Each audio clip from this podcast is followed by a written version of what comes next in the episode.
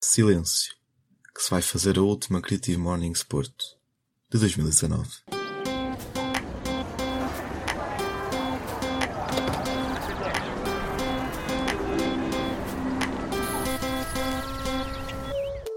O tema do mesmo podia ser mais interessante para fechar este ano. Até porque é em silêncio que se faz balanços, que se cultiva a anterioridade, que se ganha perspectiva sobre o passado. Mas como há silêncios bons, também há silêncios maus. Quem o diz é Mariana Abranços Pinto, a oradora convidada da última manhã criativa da Invicta em 2019. Uma arquiteta paisagista que está em pleno processo de reconversão da sua carreira. De fazer jardins bonitos, Mariana Abrantes Pinto está agora a dar os primeiros passos na área da saúde social.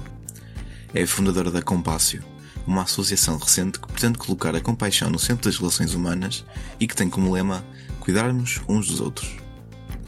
Entre cuidados paliativos e morte, este projeto lida essencialmente com a partilha de experiências, mas também com a conspiração de silêncios. Este tema do silêncio é um tema enorme, não é? E então eu escolhi falar de dois silêncios. Um que acho muito prejudicial, que é o silêncio sobre a morte, o não falarmos da morte, que é um tabu na nossa sociedade hoje. E outro que é um silêncio que acho fundamental e que devemos cultivar, que é o silêncio de cultivar a nossa interioridade, de pararmos, escutarmos e, ouvirmos cá dentro, estarmos connosco, connosco próprios. Vou falar destes dois tipos de silêncio. Então, mas primeiro vou, vou pedir-vos para treinarmos silêncio e pedir para fazermos um minuto de silêncio. Pode ser? Vamos ver se aguentamos. Não aguentamos um minuto abraçados, vamos ver se aguentamos um minuto de silêncio. Podes comentar.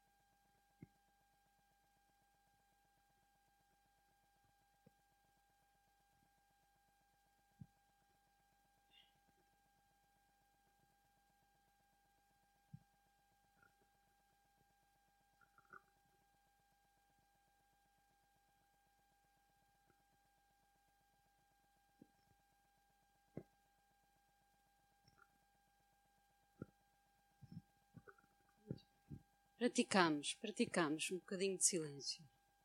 Então, eu venho desta associação que é Compácio, é uma associação muito bebê, foi criada a 6 de junho deste ano e é um sonho muito bonito que temos eu e um, e um grupo de 14 pessoas.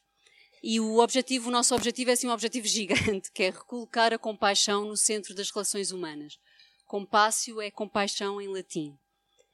E o que nós mais queremos é, é, relembrar às pessoas, principalmente das cidades grandes, a importância central do cuidar.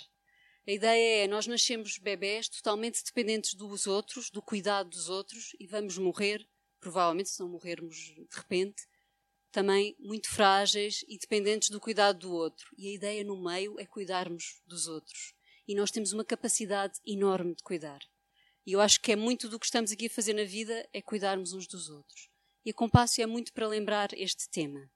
O que é que temos feito até agora? Temos feito 10 cafés, que eu já vou falar sobre isso, e vamos agora iniciar a 1 de janeiro o projeto do Porto Compassivo, que eu vou ser a coordenadora desse projeto. Mas só falar um bocadinho da mudança profissional. E apresento-vos aqui o grupo ao terceiro dia que, que eu pertenço a este grupo. Eu sou arquiteta paisagista, trabalho há 20 anos nesta arte inspiradora, que é muito bonita, de fazer jardins, de fazer lugares bonitos para as pessoas e de ordenar a paisagem. E estou em tempos de mudança para esta área, para a área do, do, da compácio, para a área do cuidar, para uma área mais social, mas ligada à saúde, à falta de saúde. E claro que as, as mudanças têm uma razão, não é? Eu tenho, tenho ou tive cancro, nunca consigo pôr aqui o tempo verbal certo. E, e, quando eu estava mais doente, o que eu mais sentia necessidade era de, de, falar com outros que estivessem a passar pelo mesmo. E procurava, procurava, procurava, e isso não existia. Então criei o grupo, depois de muita hesitação e de quem sou eu e serei capaz, criei o grupo ao terceiro dia. O grupo ao terceiro dia é um grupo de pessoas com doenças variadas, eh, graves ou crónicas, e que juntas tentamos aceitar a doença que veio ter connosco, que nós não escolhemos, e viver o melhor possível essa realidade. Procuramos ver com mais luz essa realidade e vê-la mais fundo e viver positivamente. Há pessoas com cancro, com esclerose múltipla, com seja lá o que for, e olhem, rimos-nos, divertimos-nos, uh, choramos também e partilhamos vida. E realmente uma coisa que, que a doença traz, e muito, muito má, é tenta-nos fechar, fechar, fechar cá para dentro, ficar fechado no meu problema. E é das piores coisas. A melhor coisa e a única solução realmente é virar-nos para fora e falar com outros. Outros que saibam ouvir, não é? Nem toda a gente sabe ouvir. Mas normalmente as pessoas que passam pelo mesmo sabem ouvir. Então tem sido um. O grupo já tem seis anos, começou no Porto, já estamos em Lisboa, em Braga. Para o ano vamos para Vila Real e Coimbra e é assim uma grande graça. Se há coisa na vida de que eu me orgulho de ter ajudado um pouco o que tenha acontecido, é isto. Bom, e aos meus filhos também, calma. Tenho dois filhos maravilhosos, a Nini e o Kiko, de 14 e 11 anos. Então, o Grupo Dia, nós fazemos reuniões mensais de partilha, fazemos também uma coisa muito bonita que é a oração do entardecer no hospital. A próxima vai ser no dia 19 de, deste mês, às 4 da tarde, no IPO. E são momentos muito bonitos. Uh, também fazemos um ciclo de conversas, que não tem nada a ver com religião, mas que tem a ver com a doença, mas, vi, mas organizado por pessoas doentes. E a perspectiva muda um bocadinho. O ciclo chama-se Da fragilidade da doença à ternura lenta e obstinada pela vida. Queremos viver ao máximo enquanto estamos cá. E já tivemos vários ciclos. Este foi com uma pessoa conhecida, o Júlio Machado Vaz, foi uma sorte e também tem sido muito bom. Fazemos um momento final no fim do ano de caminhada com o Grupo Outro Sardim, que apresentamos à comunidade o percurso construtivo que aquelas pessoas foram fazendo com a vivência da doença. Como é que elas cresceram com essa situação? E as pessoas normalmente escolhem uma imagem que representa esse crescimento. Isto foi uma sessão de apresentação em Lisboa. Escolhem uma imagem que representa esse crescimento e dão um testemunho de cinco minutos. E são momentos muito bonitos e, e profundos. Portanto, a minha mudança profissional passa por aqui. Estou falando dos Dead Cafés. Já fizemos seis Dead Cafés, Dead Cafés in Porto. Isto é um movimento internacional fundado por John Underwood, e o primeiro Dead Café aconteceu em Londres em 2011. Desde aí já aconteceram mais de 9 mil e tal cafés em 67 países. Há um site, qualquer pessoa pode se inscrever, há lá um guião de como é que se deve guiar um Dead Café, e nós inscrevemos, estudamos, e agora os nossos Dead Cafés estão lá publicitados. É muito giro, no último Dead Café, tivemos a ver, havia 11 sítios no mundo onde estava a haver Dead Cafés naquele dia. Portanto, não estamos sozinhos sobre esta coisa de tentar uh, contribuir para matar este tabu de falar sobre a morte na nossa sociedade. O primeiro Dead Café foi na Flaneur, que é uma livraria muito bonita. Uh, o segundo foi num. não me lembro bem aonde. Pronto, já foi numa galeria de arte. Estão aqui algumas imagens. Uh, não há uma agenda escondida. Não, queremos, não há convidados. Não queremos chegar a lugar nenhum. Há bolo, há chá, e há pessoas para conversar. E o tema é a morte. Isso é que não podemos fugir. Agora, já houve seis de cafés, nenhum deles foi igual. Nuns as pessoas querem falar mais filosoficamente, noutros querem falar mais sobre a perder alguém que se ama, outros querem falar sobre o ritual. Cada um é diferente. O que aquelas pessoas tiverem ali quiserem conversar, é isso. Num, num dos últimos, nós pomos assim uma rodinha, não é? num dos últimos, uma, uma, amiga minha, que é esta que está aqui, viu a rodinha e disse: Oh, Ana, aquilo não há convidados, está bem? Aquilo é. Cada um uh, participa como quer. E ela viu a rodinha e disse: Oh, Mariana, eu vou ter que falar. Não, calma. calma. Pronto, nós fazemos uma, uma roda, não é? Pedimos só às pessoas que digam o seu nome e porquê que vieram. E depois, a partir dali, uh, desenvolve-se a conversa. Depois, na segunda roda, dizemos: Então, do que as pessoas disseram aqui, querem conversar sobre alguma coisa, alguma coisa que, que vos tenha tocado, queiram falar? Olhem, nunca houve silêncio. As pessoas querem falar sobre isto. No primeiro dia de café nós íamos nervosíssimas, com cartas, com histórias cá dentro para contar, não é pensar a seguir, na segunda parte vai haver um silêncio, ninguém vai falar. Nunca aconteceu.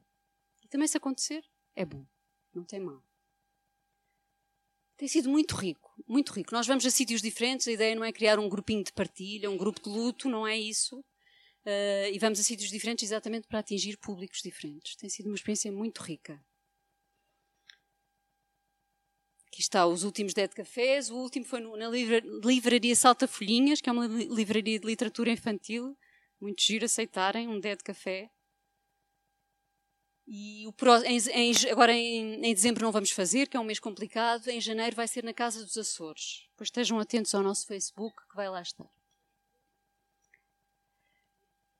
O dia não tenho, o dia não tenho.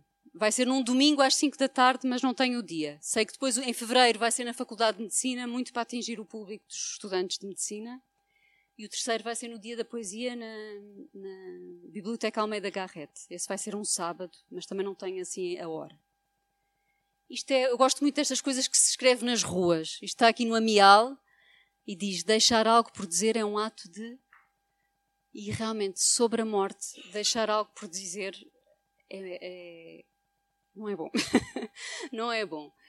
Uh, uma coisa que dizem lá no, no, no site dos Dead Cafés que eu acho muito giro é mesmo que não apareça ninguém no Dead Café, e nós estávamos cheios de medo que isso acontecesse, e não, nunca aconteceu, temos tido uma média de 14, 15 pessoas, 20 pessoas, já o máximo foi 20. Uh, ah, mesmo que não apareça ninguém, já estamos a fazer muito, porque as pessoas verem um cartaz ou um Facebook a dizer Dead Café pode suscitar conversas sobre o tema. E é, o objetivo é este e, chegar a casa e dizer: Oh mãe, vi um dia de café, já viste coisa tão mórbida, que horror. Ah, pois é, mas quem sabe, dali elas as duas começam a conversar sobre a morte e chegam à pergunta: Oh mãe, quando morreres, como é que gostavas? Gostavas de ser cremada?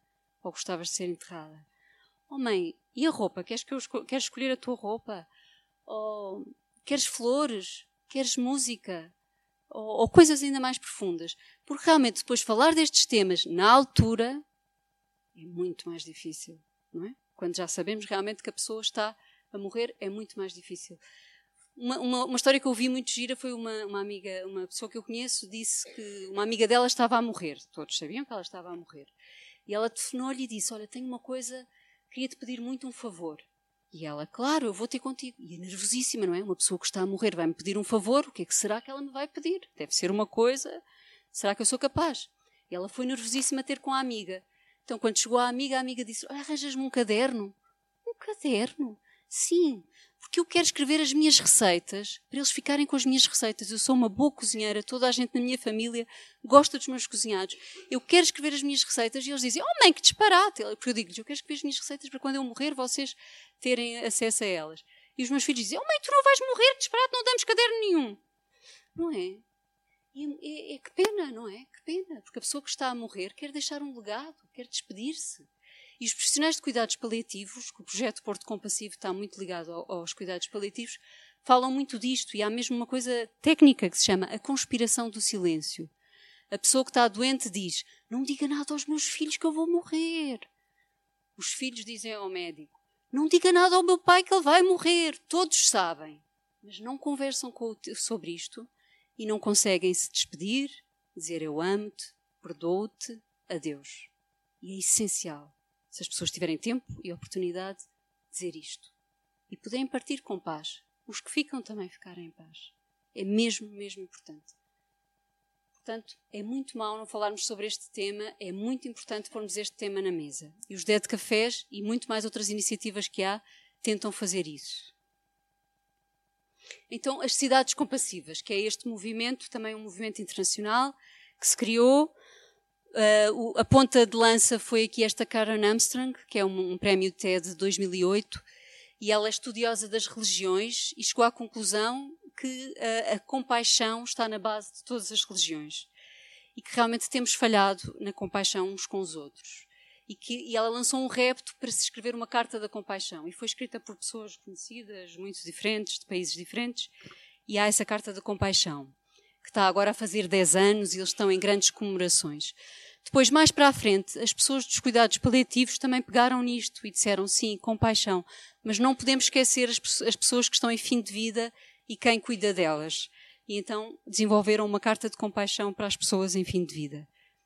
E as cidades compassivas hoje em dia têm muito a ver com esta vertente, com este foco do fim de vida, da morte e do luto. Aqui está a Carta da Compaixão, há muita coisa na internet, podem consultar, está traduzida em português. E então, agora venho-vos apresentar o projeto Porto Compassivo.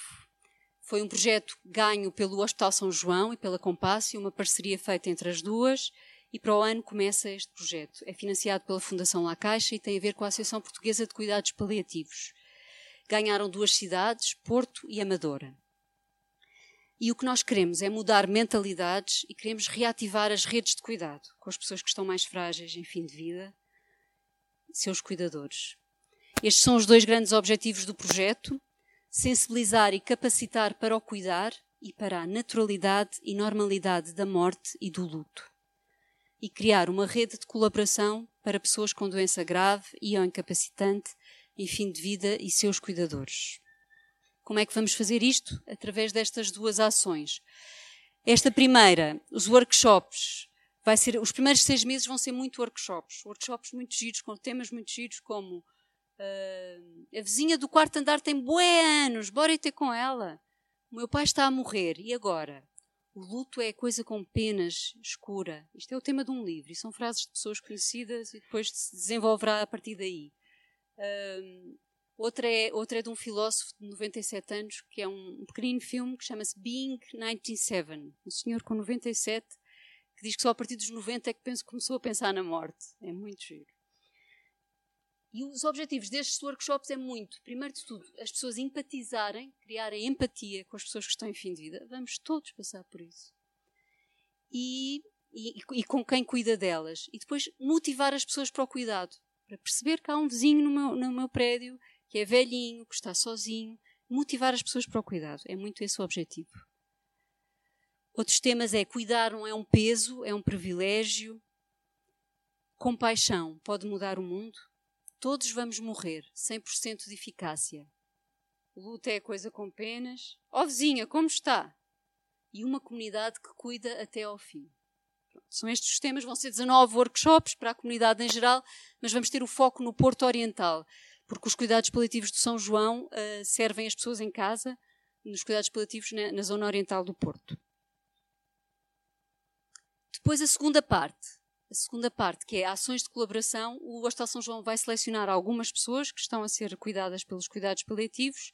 Nós vamos fazer um, uma, um mapa do cuidado, que é uma pode ser uma coisa gráfica, como eu aprendi, porque eu estudei este tema das cidades compassivas. E, e, e a ideia é ter a pessoa no centro, e ver o que é que ela já tem, quem é que a apoia e depois ver o que é que falta. E então aí eu, como coordenadora do projeto, que vou é à comunidade procurar encontrar o que falta àquela pessoa. Imaginem que é a Dona Domingas. E a Dona Domingas tem um cão. Ninguém passeia ao cão, porque já ninguém. Ou a Dona Domingas, ou o marido da Dona Domingas que está a cuidar dela não consegue. Ou ninguém consegue fazer as contas. Ou alguém precisa de ajuda para ir a uma farmácia. Vamos criar o grupo de amigos da Dona Domingas. O grupo de vizinhos compassivos da Dona Domingas. Vamos dar uma pequena formação a essas pessoas sobre a Dona Domingas, como é que ela está, e sobre a metodologia das cidades compassivas. Pronto, e a ideia é que depois as pessoas que se envolvam neste cuidado percebam como isto nos engrandece como humanos, cuidar de alguém, como é essencial, e que depois façam isto sem projeto ou não. Nós não queremos criar mais um grupo de voluntariado. Eu esqueci-me de dizer uma coisa há bocadinho na mudança profissional que agora lembrei-me. Pronto, mas falo agora, falo agora. Aqui na mudança profissional que eu estou a mudar da arquitetura paisagista para, para, o, para esta área mais social do cuidado, eu tive cancro, criei o grupo ao terceiro dia, tive tenho, criei o grupo ao terceiro dia e, e, comecei a ir muitos workshops sobre este tema, espiritualidade e sofrimento, luto, doença, pastoral da, da saúde e, e tudo o que eu fazia neste sentido eu achava Está bem, é voluntariado. Eu trabalho em arquitetura paisagista há 20 anos. Isto é voluntariado. Não julgo que vai ser o teu trabalho, que isso é uma quimera. Eu preciso ganhar dinheiro. Mas a pouco e pouco comecei a perceber que o meu coração já estava totalmente deste lado. E eu estava a combater. E agora, realmente, passado um tempo, cheguei à conclusão: não, eu quero mesmo mudar para esta área. E não é só porque a arquitetura paisagista na altura estava com pouco trabalho. Agora que decidi mudar, estão-me a chegar trabalhos de arquitetura paisagista. É impressionante, não é? E agora estou cheia de trabalho de arquitetura paisagista, mas não quero. Agora, a partir de janeiro, adeus arquitetura paisagista, bem-vindo, Porto Compassivo. Mas então eu tinha decidido, sim, eu quero mudar de, de, de, área profissional, tenho que ganhar dinheiro, que eu não posso fazer isto só como voluntariado, e, e, vou apostar nisso, e por isso fiz a formação de cidades compassivas. Mas eu decidi, eu quero ser assistente espiritual num hospital, ou então quero trabalhar em cidades compassivas assistente espiritual num hospital. A espiritualidade nós todos temos, não é? Isto é inerente à nossa condição humana. Podemos podemos uh, transmiti-la ou usá-la através de uma religião ou não. O Pablo Dorse tem uma frase muito gira que diz que a religião é a taça, a espiritualidade é o vinho e o, tudo, tudo o que nós mais queremos é beber o vinho. Não é? Portanto, todos temos espiritualidade. E quando estamos doentes, as perguntas essenciais da vida humana, nós podemos andar muito alienados delas, mas elas vêm cá ter connosco. Qual é o sentido deste sofrimento? O que é que eu estou aqui a fazer? Será que vou morrer? E agora? Uh, qual é, o, que é que eu, o que é que eu vim fazer ao mundo? Estas perguntas vêm. Isto tem a ver tudo com a dimensão espiritual. Eu fiz um curso de, de exercícios espirituais segundo Santo Inácio de Loyola e ele diz muito isto, que chama-se exercícios espirituais, porque ele diz que, tal como fazemos exercícios aos músculos, ao corpo, para estar ativo, também temos este músculo da espiritualidade que nós usamos muito pouco. E se nós não usarmos, esse músculo vai ficando laço. Então é preciso fazer exercícios espirituais. E os exercícios espirituais, uma, uma das regras desses exercícios espirituais, que originalmente são de 30 dias, e há pessoas que fazem de 30 dias, mas há de 7 dias, de 8 dias, de 3 dias, e eu oriento anualmente por ano um exercício espiritual de, 7, de 3 dias. E dá-me imenso gozo e sinto-me muito chamada a, a isto. E então, o silêncio nestes retiros não é para ser um sacrifício, não é nada para isso. É para criar silêncio exterior, não é? Desligar o telemóvel, não falar com ninguém, para e, e vamos normalmente para um sítio fora da natureza, para não não começar a criar condições para o silêncio interior, que é muito mais profundo e muito mais difícil de atingir. E para quê? Para nos conseguirmos encontrarmos com nós, nós próprios, com, para conseguirmos nos escutar e quem acredita para encontrar Deus também, e para tomarmos decisões e decisões para onde é que a minha vida é finita, os meus dias são contáveis. O que é que eu quero fazer da minha vida? Quero ficar neste trabalho? Quero mudar? Quero estar nesta relação? Não quero estar? O que é que eu quero da minha vida? Que pessoa é que eu quero ser? A vida é finita. Vamos aproveitá-la ao máximo. E ter esta consciência de que a vida é finita ajuda-nos a ter uma vida com mais sentido e com mais intensidade. Hum, então, o Tolentino Mendonça, há dois autores que eu gosto muito sobre este tema do silêncio, e o silêncio tem a ver com a interioridade, que é o, Pablo Dors, que eu já falei, e que é o Tolentino Mendonça, que diz esta frase: Somos analfabetos do silêncio e por isso, uh, não, e essa é uma das razões porque não encontramos paz. É mesmo essencial esta coisa de fazer silêncio e de pararmos para, para olharmos cá para dentro. E realmente o silêncio ajuda-nos a ir ao essencial e ajuda-nos a, a, a escutar-nos. É muito importante isto de nos escutarmos. O que é que eu queria dizer mais? Ele também diz que o silêncio é um instrumento de construção, é uma lente, é uma alavanca.